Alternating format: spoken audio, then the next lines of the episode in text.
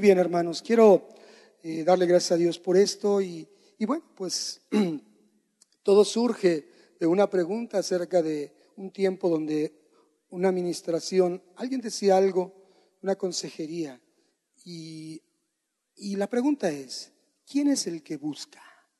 ¿Quién es el que busca? ¿Dios o nosotros? ¿Quién es el que busca? ¿Dios o nosotros? A partir de este pensamiento podemos ver acerca de la escritura quién es el que busca, quién es el que anda buscando y cómo es que llega a esa búsqueda y llega esa búsqueda a nosotros. Y para ello, mira hermano, quiero remontarte a, ver algunas cosas en el Evangelio de Mateo. Si traes tu Biblia y si por allá arriba me ayudan para las citas, porque quisiera tener algunas citas por aquí a fin de entregar rápidamente o no irnos a buscarlas. Y ubícate en, el libro de Mateo, en el Evangelio de Mateo, eh, capítulo 13. Déjame decirte que Mateo es un evangelio, un libro esencial para el evangelio propiamente. El evangelio que donde se rompe el silencio de 400 años de Dios hacia el pueblo de Israel y un evangelio que está lleno de evidencia de la escritura, porque es el evangelio que más cita el Antiguo Testamento para referirse a las promesas cumplidas en Jesús. Entonces, este Evangelio es importantísimo para nosotros. Y hoy vas a aprender algo porque es mucho más importante para nosotros. ¿Sabes? Este Evangelio trata sobre y ve a Jesús como el rey cada uno de los evangelios tiene una representación de Jesús diferente, pero Mateo lo presenta como un rey. Hay una genealogía que le permite a uno lector ver de la línea de donde llega, que viene descendencia del rey David. Es un rey en consecuencia. Habla de ese Jesús rey y particularmente el capítulo 13, que ojalá y te posiciones ahí, nos habla de un elemento que el profeta de profetas, que es Cristo, Jesús, da revelación nueva en ese momento y particularmente en este Evangelio y en este capítulo. Sabemos que Juan, como precursor de Cristo, y Cristo mismo, Jesús, su predicación fue arrepiéntanse porque el reino de los cielos se ha acercado. Mateo habla sobre el reino de los cielos porque como judío no le era permitido hablar del nombre de Dios. Entonces no presenta el reino de Dios, sino el reino de los cielos. Y en esa predicación de los, del precursor Juan y, y Jesús como la promesa cumplida, la evidencia del plan de Dios a esta tierra, al pueblo de Dios, les voy a decir algo.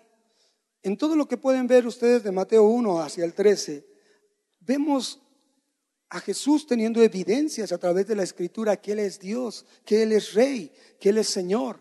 Pero también vemos una facción que siempre estuvo en contra de Él. Siempre estuvo atacándolo, sus propios hermanos, su propio pueblo. De tal suerte que llega el Evangelio al capítulo 13 y existe una división. Existe una división, un antes y un después de la, de la participación de Jesús que narra Mateo para mostrar algo importante. El anuncio de ese reino recibe una pausa. Se dejó de anunciar ese reino, sí. Se recibe una pausa. ¿Y sabes por qué? Porque el pueblo escogido de Dios rechazó al rey, rechazó su reino. Todo el tiempo se pasaron confrontando a Jesús. Reconocían que era sabio, reconocían que tenía palabra, reconocían poder, autoridad en él, pero se resistían a creer que él fuera el rey. Y por tanto, el pueblo de Israel rechazó al rey y rechazó el reino. ¿Y qué sucedió con ese reino? Esto es bien importante, hermano, porque a veces decimos cosas que no están en la Biblia. El reino de los cielos está aquí. No, hermanos, el reino de los cielos no está aquí. Si alguien lo había escuchado así, hermano, perdóname que hoy te ponga en esta, en esta disyuntiva. Te voy a decir, el reino de los cielos ha sido pospuesto. Fue pospuesto. Fácil la respuesta. Hasta que crean. ¿Quién? El pueblo de Dios. Hay un tiempo en el cual van a creer, un tiempo postrero, tiempo final, cuando el pueblo de Dios, Israel, reconozca y acepte a Jesús como su rey, lo acepte reconociendo su reino y lo reciba en plenitud. Escucha esto, hermano, es Biblia. El reino de los cielos fue pospuesto. El reino de los cielos no puede venir, no puede establecerse hasta que Israel reciba al rey. Amén. Y actualmente, actualmente no lo ha recibido. Nosotros somos el pueblo que fue puesto para provocar a celos a Israel. Y al momento no hemos hecho bien el trabajo. Israel sigue sin reconocer al rey. Y por eso, reitero, este reino tuvo que ser pospuesto. ¿Sabes hasta cuándo? Hasta la segunda venida de Cristo.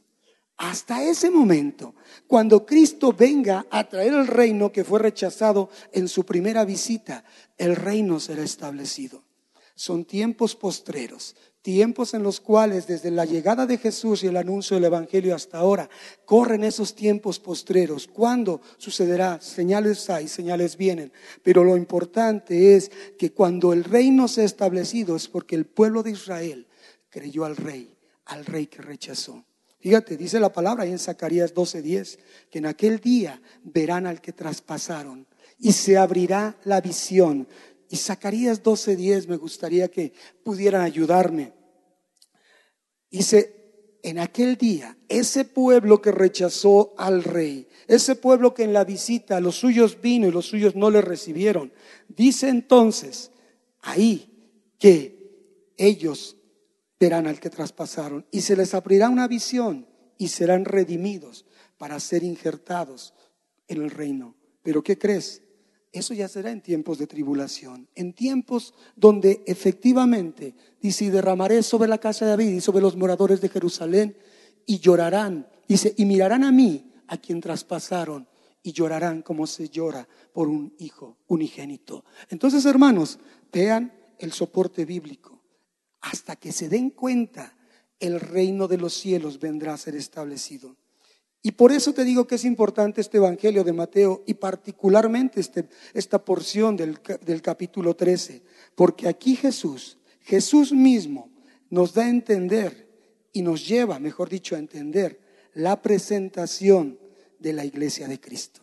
Por eso te decía, para nosotros, como son buenas noticias, que el Evangelio llegue y el Evangelio de Mateo da la apertura, aquí Jesús mismo da la presentación bíblica, hermano, de la época de la iglesia. Sí, es un tiempo especial, hermano, un tiempo entre el cual, entre el rechazo y el regreso de Cristo, hay un paréntesis. Ese paréntesis es en el cual tú y yo estamos viviendo ahora. Un paréntesis donde Jesús profetizó y dio a conocer un misterio, y lo vamos a ver la forma, el misterio del reino. Un, algo escondido, hermanos, un periodo escondido. Y déjame decirte, fue escondido, no fue descrito por los profetas. Ningún libro de la profecía habló sobre este tiempo de gracia. Ningún libro. Se hablan de algunas cosas, pero ninguna generación pasada sabía que habría algo más de esperar al Mesías cuando éste llegara. Ahora este tiempo en el que tú y yo vivimos es el tiempo de la iglesia. La forma, el misterio del reino. ¿Y sabes por qué el misterio? Porque significa que fue escondido para un momento, pero fue revelado en otro. Era algo que no se había visto en la escritura, algo que no conocido. Y que aquellos profetas que hablaron en la escritura, y tú y, yo, tú y yo los tenemos, los profetas, no lo vieron. No lo vieron, no lo vieron. Ahora en este reino en misterio que estamos, hermano, en este periodo del tiempo de un reino escondido, del reino pausado, es porque el rey está ausente. Ahorita el rey, Jesús está con el Padre, hermano, pero prometió que va a regresar. Amén. ¿Te das cuenta? Esto es importante que tú lo entiendas. Y muchos se quedan así como con cara de Juan, ¿verdad? ¿Qué estoy oyendo? Y Jesús mismo nos dice en Mateo 13, versos 10 al 17, por favor entra conmigo. Porque esto mismo, cuando él hablaba, decía, y yo le pido a Dios que entendamos todos esta situación. Sus discípulos se acercan en esta porción de Mateo 13 a decirle, ¿por qué les hablas en parábolas? Mateo 13 tiene siete parábolas y si acaso una más, ocho, que hablan cosas particulares acerca del reino de Dios y expresan lo que es el reino y lo que no es el reino de Dios, lo que hay en el reino de Dios. Pero era en parábolas. Entonces Jesús responde, porque a ustedes les es dado saber los misterios del reino de los cielos, mas a ellos no les es dado. Aquí Jesús había hecho ya una división. El pueblo escogido de Dios, los israelitas, no quisieron escuchar, no quisieron atender. Entonces Jesús, así como lo dije al principio, aplica otra profecía sobre ellos. Y esta profecía está en Isaías 6, porque dice, yo les hablo en parábolas porque viendo no ven y oyendo no oyen, ni entienden. De manera que así se cumple la profecía. Porque dice, al que no tiene, aún lo que tiene se le será quitado. Y al que tiene se le dará más y tendrá más. Mira hermanos, hay algo bien interesante. Si acaso no lo sabes, hay algo que está velado para ese pueblo judío. Y te he de decir, Isaías 53 es el capítulo prohibido para leer por ellos. Isaías 53, hermanos. Y lo tienen ahí y lo pueden ver y viendo no ven y oyendo no oyen y no entienden lo que dice Isaías 53, que literalmente tú y yo conocemos de quién habla. Es un salmo, digo, es un, es un capítulo mesiánico. Habla totalmente acerca de Jesús. Y entonces Jesús, citando Isaías 6, dice, de oído oiréis y no entenderéis, y viendo veréis y no percibiréis, porque el corazón de este pueblo se ha engrosado. Mira hasta dónde llegó el pueblo escogido de Dios a que viendo y teniendo enfrente al Mesías, teniendo al Hijo de Dios con señales, prodigios y maravillas presentes, haciendo cosas extraordinarias, no quisieron atender porque su corazón se había engrosado y con los oídos oían pesadamente y cerraron sus ojos para que no vean con los ojos, oigan con los oídos y no entiendan con su corazón y por tanto no se conviertan y no sean sanados. Qué tremendo encontrar esto del Señor. Pero aquí viene una revelación nueva, algo que no toma de ningún libro de la Escritura, sino que es algo que Jesús les dice a los discípulos, a los cuales les permitió y les mostró que ellos sí entenderían estos misterios del reino. Dice, pero bienaventurados vuestros ojos, porque ven, y vuestros oídos, porque oyen. Yo te digo hoy, hermano, pon atención, porque esta bienaventuranza es sobre el que pone bien sus ojos y, y pone bien sus oídos para entender lo que Dios nos está hablando. Dice, porque de cierto les digo que muchos profetas, aquí está el soporte de lo que te estaba diciendo, muchos profetas y justos desearon ver lo que veis y no lo vieron, y oír lo que oís y no lo oyeron. Por eso te digo, el reino de los cielos fue pausado porque no creyeron. ¿Y sobre quién iba a reinar el rey? Si el pueblo escogido no le recibió. Al pausar el reino, no es que se haya quitado, quedó la esencia del acercamiento del reino. Y una obra que empezó Jesús la dejó encargada en el Espíritu Santo para que continuara en esa función de seguirnos recordando, de seguirnos enseñando y el Espíritu de verdad enseñándonos la verdad. ¿Quién dice amén? Si van conmigo, hermanos. Muy bien. Todo esto, más adelante, capítulo 13, donde les posicioné, pero en los versos 34 y 35, dice, todo esto habló Jesús por parábolas a la gente. Reitero, hermanos, él era, hablaba misterios en un lenguaje que no era para todos y solo a algunos cuantos lo explicaba. Y no les hablaba sin parábolas para que se cumpliera. Y mira, reitero, es donde más profusamente hay citas del Antiguo Testamento en Mateo, para que se cumpliese lo dicho por el profeta en el Salmo, cuando dijo, abriré en parábolas mi boca, declararé cosas escondidas desde la fundación del mundo. Hablando de Jesús, este es el Salmo 78, expresando literalmente Jesús lo que el profeta salmista había declarado de él. ¿Cómo sería el hablar de Jesús? Ahora, habla en parábolas. ¿Y qué es una parábola, hermanos? Simple y sencillo. Es una historia terrenal con un significado celestial. Eso es una parábola. Una historia de algo que sucede en este tiempo, que sucedió en ese tiempo, en ese lugar, con modelos y con personajes que tenían una enseñanza que dar, pero finalmente tiene un significado espiritual, un significado celestial, el cual por eso necesitamos cada uno de nosotros tener nuestros oídos espirituales muy atentos para comprender acerca de esta sabiduría que está dentro de la escritura del Señor. Y ahí en Mateo 13, pero en los versos 45 y 46 está algo interesante en lo cual Dios, Jesús está mostrando esa apertura a conocer ese misterio. Y ese misterio está en esos dos versos, Mateo 13, versos 45 y 46. Dice, también el reino de los cielos es semejante a un mercader que busca buenas perlas, que habiendo hallado una perla preciosa, dice, fue y vendió todo lo que tenía y la compró. ¿Cómo dice el título ahí tu, tu, escritura? Mira nada más. ¿Quién buscó?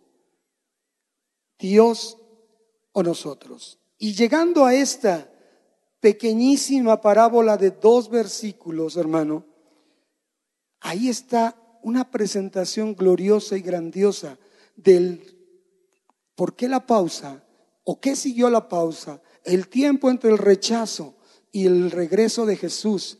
¿Qué ocurre en ese tiempo?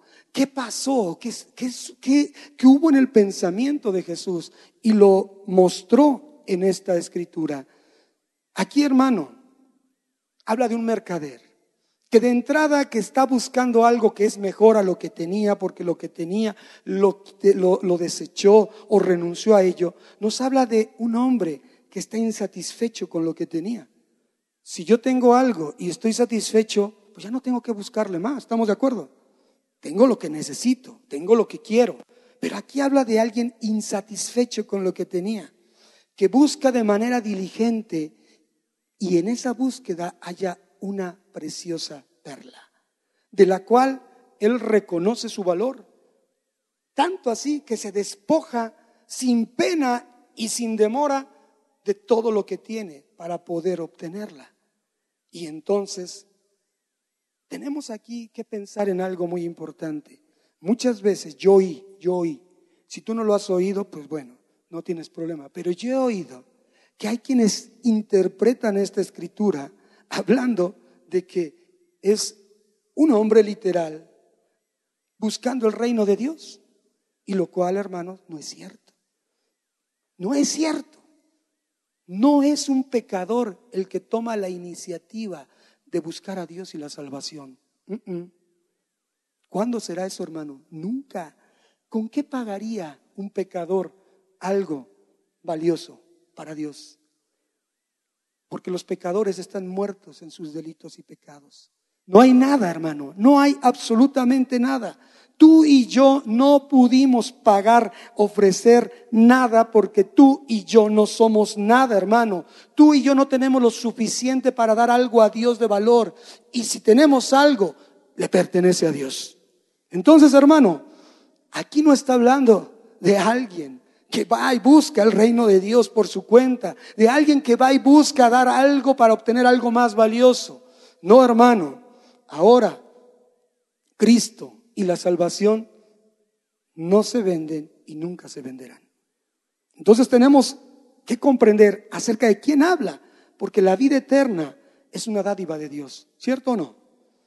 Dice Juan 3:16, que de tal manera amó Dios que dio, que dio Él a todo aquel que en Él cree. Dádiva de Dios, no condición humana. Es Dios entonces quien toma iniciativas, hermano. Es Dios el que decide buscarnos primero. Él es el que nos busca primero. Nosotros no tenemos nada que ofrecer. Es más, ni siquiera tú y yo, antes de conocer, antes que el Señor proveyera las condiciones, antes que el Señor diera los propósitos a alguien para ir acerca de compartirnos el Evangelio, tú y yo no buscábamos a Dios. Es de Dios el poner que le busquemos a Él. Y aquí, hermanos, hay un gran valor en esta parte del reino. Es una parte del reino. Déjame decírtelo así, una parte del reino, esta perla preciosa. La perla de gran precio es ese segmento del reino en el cual Dios está dando algo importante para que tú y yo entendamos de quién está hablando. Y Jesús, aquí Jesús es el mercader, es el hombre que lo dio todo para asegurarnos que tú y yo entráramos en el reino de Dios. Amén. ¿Sí me entiendes, hermano? Para mí es importante hablarte de esto, porque tú y yo debemos de conocer acerca de la escritura. No debemos conocer lo que hemos oído. No debemos honrar la palabra de un hombre. No podemos decir que aquí lo que se dice es 100% verdad si no está soportado por la escritura, si no está avalado y calificado por la escritura. Entonces, cuando yo en esta enseñanza, que al parecer se habla de alguien buscando el reino de Dios y que deja todo, hermano. Yo no lo entendí así. Y dije, no, no puede ser así. Y te doy el soporte bíblico. Dice la palabra, como está escrito, Romanos 3.10. Tú y yo conocemos esa cita. Romanos 3.10, como está escrito, no hay justo ni a uno. ¿Estás de acuerdo? Es la palabra de Dios y escrito está. No hay quien entienda. Amén. A eso sí puedes decir amén. No hay quien busque a Dios.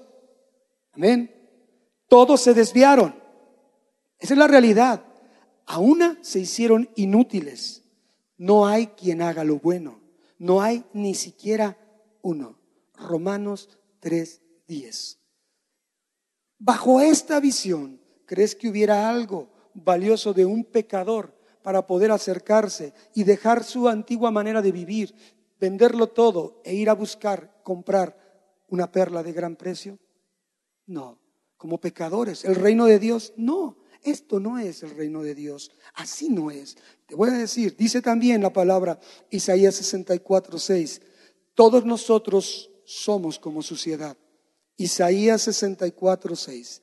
Ubicándonos quiénes somos como humanos, quiénes somos como personas. Todo lo recibimos de Él.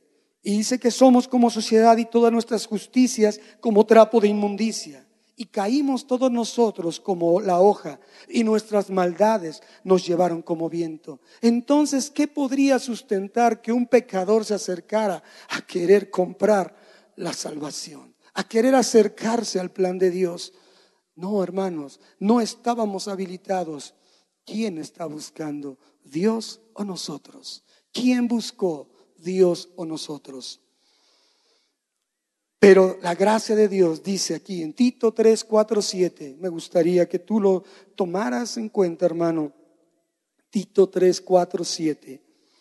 Y dice lo siguiente, ya una vez que nosotros entendemos que no es un pecador en busca de Dios y la salvación, que no es alguien que está con sus recursos humanos intentando hacer algo, espiritual.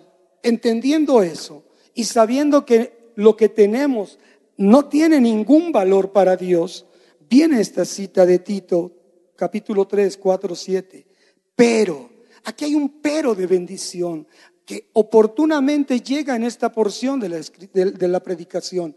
Pero, cuando se manifestó la bondad de Dios, mira qué hermoso, pero cuando se manifestó la bondad de Dios, nuestro Salvador, ¿quién? Jesús. Y su amor para con los hombres nos salvó. ¿Quién buscó, hermanos? ¿Quién se acercó? Cuando se manifestó la bondad de Dios y no por obras de justicia ¿Con qué podíamos comprar algo, hermano? ¿Con qué podíamos siquiera pensar en la ridícula idea de tener algo a cambio que darle a Dios por un favor de Él? Nada, hermanos. Dice, no por obras de justicia que nosotros hubiéramos hecho, sino por su misericordia, por el lavamiento de la regeneración y por la renovación en el Espíritu, ese Espíritu que derramó a nosotros abundantemente por Jesucristo nuestro Salvador, para que justificados por su gracia viniésemos a ser herederos conforme a la esperanza de la vida eterna. ¿Quién buscó, hermanos? Dios o nosotros. ¿Quién proveyó? ¿Quién verdaderamente pagó un precio? ¿Quién verdaderamente dio todo para darnos todo? A veces nosotros no entendemos esto y a veces somos niños, hijos merecidos, jugando a ser cristianos, mas no discípulos, jugando o pensando que cubriendo algunos protocolos de la Santa Iglesia Evangélica, con eso obtenemos algo por nuestras obras o porque nos portamos bien, ubicándonos, hermano, si no es por la gracia, si no es por la bondad manifestada, la que derramó en nosotros, esa es la que nos ha justificado, porque finalmente tú y yo somos pecadores. Y sabes, la paga del pecado es muerte, pero la dádiva de Dios es vida eterna en Cristo Jesús. Por eso, hermano, estamos tú y yo aquí, por un alto precio que se pagó. Y entonces, la perla de gran precio es la iglesia. A estas alturas creo que era demasiado obvio que lo pudiéramos entender así. Cristo, el que la parábola ilustra, Él es ese mercader que con gozo renunció a su vida, a su casa celestial, a toda la gloria, a todo lo que Él tenía ya y obtuvo esa parte del reino, esa perla, ese objeto de su corazón, ese objeto de su pretensión, ese objeto de su amor tan valioso. Y lo quiso con todo su corazón. De tal manera, hermanos, que esa perla éramos tú y yo, los perdidos pecadores por los cuales Jesús dio todo, derramó su sangre en la cruz, murió, fue sepultado, resucitó para comprarnos y para redimirnos para Dios. Amén. Segunda de Corintios 8:9 nos habla de ese precio pagado y de esa acción de Cristo sobre nosotros. Créelo, hermano, cuando estamos viendo esta oportunidad de entrar en lo que dice la Escritura, verdaderamente explorar, inquirir en la Escritura, hermano, nos gozamos porque nosotros tenemos una facultad, hermanos, hermosa. Segunda de Corintios 8:9. Y déjame decírtelo, porque sí es importante este verso. Dice, dice así a la letra. Segunda de Corintios 8:9.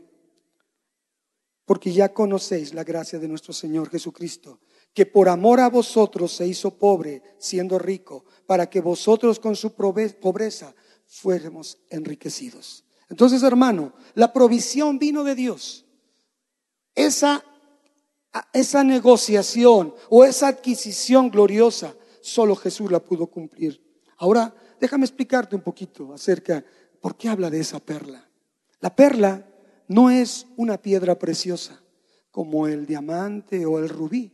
La perla no es una piedra preciosa, pero es algo más glorioso. La piedra se forma de un organismo vivo.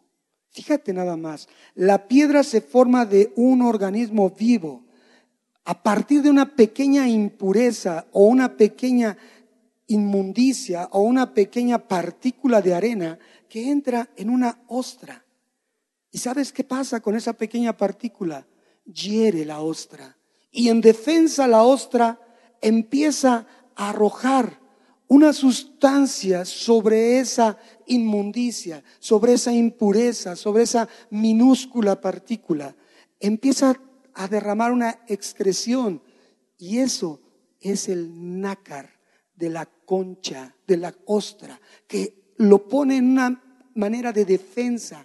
Y sabes, Cuando ésta penetró, hirió, la respuesta de cubrirla fue para que adquiriera una naturaleza que fuera aceptable para esa ostra.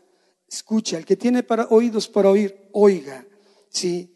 Y entonces con ese nácar una y otra vez va cubriendo esa impureza, la cubre una y otra vez hasta que de muchas capas, de mucho tiempo, llega a ser endurecida y entre más tiempo pasa, es más madura esa perla, es más perfecta, es más valiosa, es más grande, ¿sí?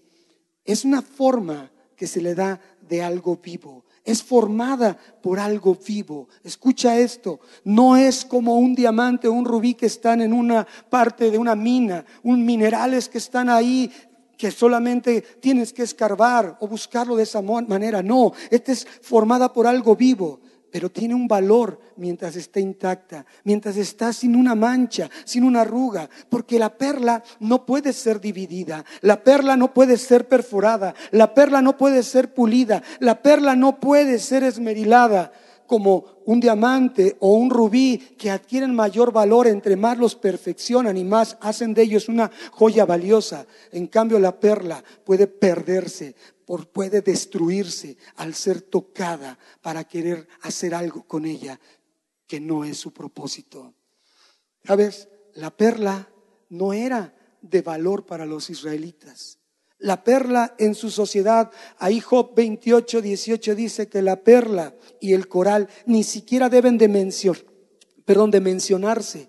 Pero como no era de valor para los israelitas, sí era de valor para los gentiles, porque le adjudicaban unas, le, adjudicaban lo que era una, un significado de inocencia y de pureza, y que solo podía ser, o que podía ser, mejor dicho, entregada a un rey o a alguien con poder. O sea, no, la perla entre el pueblo gentil era valorada para ser valorada por los principales, por los importantes, por reyes, por poderosos hermanos. Entonces, hermanos, si tú te das cuenta y has escuchado esa, ¿por qué la perla de gran precio? ¿Cómo es su formación? A partir de no ser nada es algo. A partir de ser algo que hiere, se transforma en algo que es valioso, algo que es lucidor, algo que es digno de ser alabado, algo que es digno de ser tomado en cuenta dejando todo para tener esa perla. Ahora la iglesia, hermano, experimentamos ese proceso de no ser nada, no dice la palabra, de lo vil y lo menospreciado ha tomado el Señor. Del caos por el pecado, hermanos, tú y yo fuimos recibidos hiriendo al autor de nuestras almas para que Él nos diera forma, cubriéndonos de su gracia. Mira nada más, ese nácar en la ostra, en el Señor es su gracia, es su provisión, es su bendición. Él tomó el pecado, esa partícula, esa inmundicia, esa impureza, tu pecado, mi pecado, tu iniquidad, mi iniquidad, y nos revistió de ese nácar, de su amor, de su misericordia, de su gracia, de su favor. Y en ese proceso continuo estamos siendo como iglesia, como perla de gran precio, revestidos de Él, revestidos de su naturaleza viva, de su naturaleza de Dios, de su naturaleza que nos hace partícipes de la, de la divinidad de Dios. La iglesia entonces es una perla preparada para un rey. ¿Quién dice amén? La perla sale desde lo profundo del mar, desde lo oscuro de dentro de una ostra, sale a una superficie para ser y mostrar de lo que ha sido hecha y para poder reflejar la luz admirable del que nos sacó de tinieblas a luz. Amén. Y reflejar la gloria de Dios, aunque en el proceso ha experimentado, como tú y como yo, un gran dolor en el crecimiento de nuestra fe y en la madurez de ella. Amén. Me encanta, hermano, que podamos entender de dónde nos sacó Dios. Del oscuro a la superficie, del caos al orden. Cristo entonces, ese mercader, vino a la tierra ¿Te das cuenta? Él vino a dar a un pueblo escogido, pero no lo recibió. Pausó el propósito inicial y se ocupó de buscar a la perla de gran precio, al hombre en pecado, a ese que éramos tú y yo, para llevar ese pecado en su propio cuerpo. Qué glorioso, hermano. Qué glorioso. Esa materia extraña, ese pecado, Él lo tomó, lo cubrió y se hizo pecado por nosotros. Isaías 53, Él se hizo pecado. Él tomó tus transgresiones, mis transgresiones. Y sabes, ocurrió algo glorioso. Entramos en su corazón por la herida de una lanza. Cuando ya estaba en la cruz, como Adán, de su costado fue sacada la Eva, la esposa. En esa lanza había un propósito. El dolor, el dolor que provocó o que pudo provocar esa herida, aunque ya estaba muerto, de ahí salió y fuimos su iglesia, fuimos su amada, generada por su costado. ¿Te das cuenta? La simbología que hay en todo el texto de la Biblia. La formación de esa perla, tú y yo, su iglesia, su amada, es la respuesta del organismo. Ese organismo, esa hostia es Cristo, a la materia extraña que es el pecado. Tú y yo, hermanos, su iglesia, fuimos adquirida en esa pausa, cuando a los suyos vino y los suyos no le recibieron, mas a los que en él creyeron les fue dado el poder de ser llamados hijos de Dios. Y así Cristo nos tomó, nos emblanqueció, purificó toda impureza. Y Él desde el principio ha visto a su iglesia terminada, una obra perfecta, sin mancha, sin contaminación. Y por eso, por eso, Él nos buscó y no nosotros a Él. Él dejó toda su gloria, lo dio todo para darnos todo a ti y a mí. Estas reflexiones para que entendamos cuán valiosos somos a los ojos de nuestro Señor. Cuán valiosos somos que pagó el precio más alto que se pudo haber pagado. Ahora tú y yo somos hijos de Dios. Amén. Y aún no se ha manifestado lo que hemos de ser. Pero sabemos que cuando Él se manifieste, cuando venga a traer su reino, ¿te das cuenta? Cuando se quite esa pausa, seremos semejantes a Él, porque le veremos tal como es Él. Y así como la perla puede reflejar la luz, nosotros lo vamos a reflejar a Él. Nosotros vamos a tener esa virtud de poder reflejarlo en completa armonía, en totalidad a Él. Cristo hizo todo para hacer de la iglesia un cuerpo presentable a Dios. Donde no había nada, Dios hizo algo valioso. De una impureza, de un minúsculo granito de arena, Dios hizo algo hermoso. Te hizo a ti. Te hizo a ti. Te hizo a ti.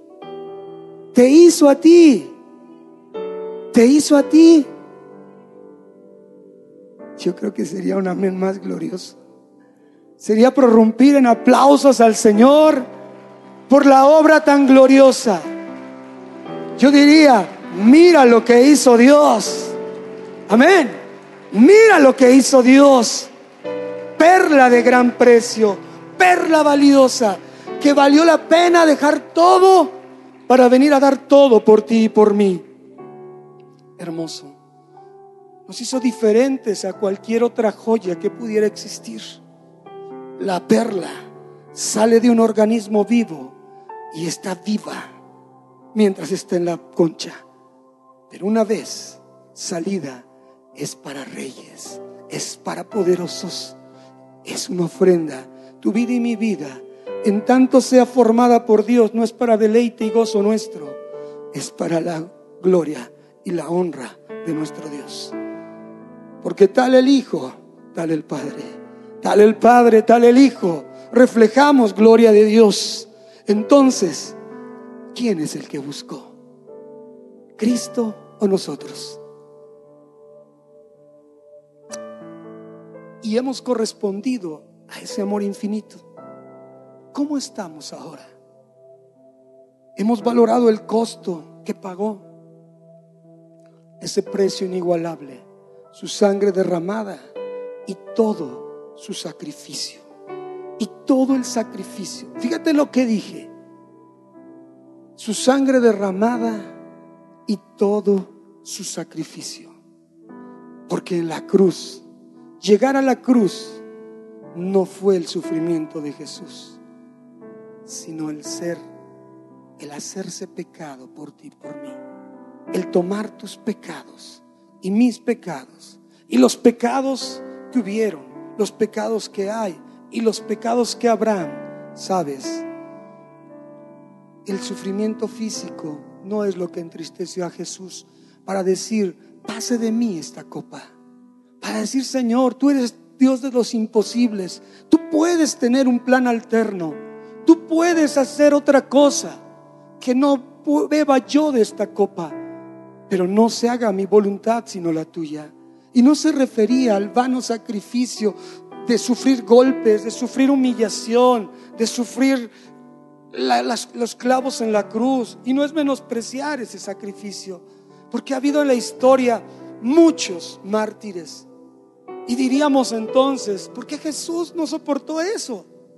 No, hermanos, porque el sacrificio, la copa que había de beber, era una copa de ira que contenía todos los pecados. Y al hombre que fue sin pecado, al hombre que no conoció pecado, de repente le cayó toda la furia de Dios en la copa de ira llena de tus pecados y de mis pecados. Pongámonos de pie, Cierra tus ojos. Hoy tú y yo, habiendo escuchado tranquilamente esta reflexión, en ese tono tranquilo, Jesús buscaba en sus parábolas la reflexión de aquellos sobre los cuales era vertido ese conocimiento.